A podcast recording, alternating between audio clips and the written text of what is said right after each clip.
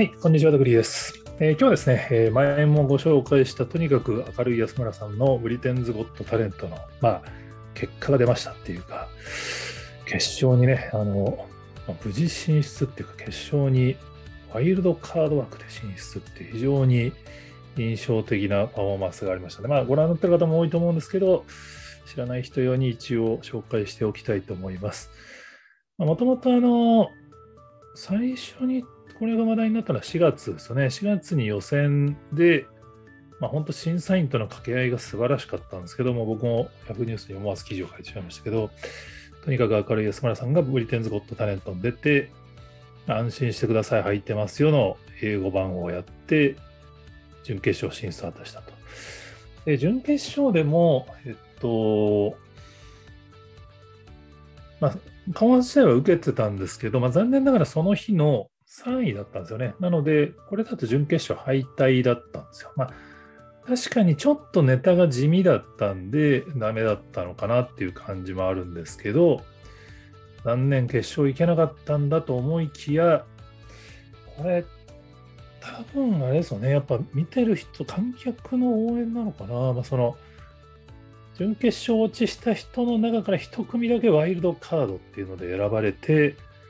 決勝に出れるっていう、まあ、それが当日発表されたんで、まあ、日本人はみんな準決勝落ちしてたと思ったら、当日の放送で安村さんが現れるってね、しかもこの現れる方がターミネーターなんですよね。最初からこの枠で出る予定だったんかなぐらいの、まあ、この枠だったからターミネーターを冒頭に持ってきたんだとは思うんですけど、アイムバックっていうね、そのこの俺は出てこないかと思ったかもしれないけど、戻ってきたよっていう、その、まあ、ターミネーターの I'll be back にかけての、こう、オープニングですけれども、ま、今回、決勝は今度スーパーヒーローネタだったんですよね。スパイダーマンをやりの、バットマンをやりの、スーパーマンが非常に受けてましたけれども、面白いなと思ったのは、あの、スーパーヒーロー3つでスーパーマン出しちゃったから次どうすんのかなと思ったら、ヴィランだってんですね。ヴィランって、まあ、スーパーマン、スーパーヒーローに対する、まあ、反対語みたいなもんで、ヒーローに対する反対語ですね。ヒーローが、まあ、善玉で、ヴィランが悪玉っていう。で、ヴィランで誰をやるのかなと思ったら、サングラスで登場して、まあ、審査員のサイモンがブザーを押すシーンをやるっていう。サイモンと審査員がめちゃめちゃ受けてましたね。これを決勝に取っといたっていうのはすげえなと思うんですよね。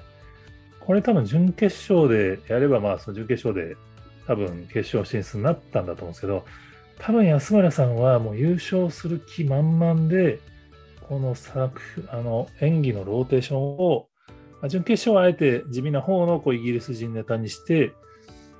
決勝スーパーヒーローネタでこのサイモンさんいじりも持ってくるっていう。まあ、最後はあのマイスーパーヒーローとしてクイーンの歌を歌ってましたけど、こうね、髭がつかないっていうハプニングもめげずに、まあ、会場が大盛り上がりっていう。まあ、優勝はできなかったんですけど、これ本当、相当多分イギリス人、あとヨーロッパの人たちの心に残ってると思うんですよね。これ多分、めちゃめちゃよこれから呼ばれることになるんじゃないかなと思うんですけど、本当その、これやっぱ審査員知りをやるのって、ある意味ちょっと邪道に見えるかもしれないですけど、結構基本だと思うんですよね。あのコットタレント系だと。実は優勝したビーゴさんっていう、この人もあの実はコメディアンで、彼も実はその予選でサイモンにブザーを鳴らされるっていう流れからの準決勝でもこの自分の服を着てもらえなかったの決勝で着させるっていう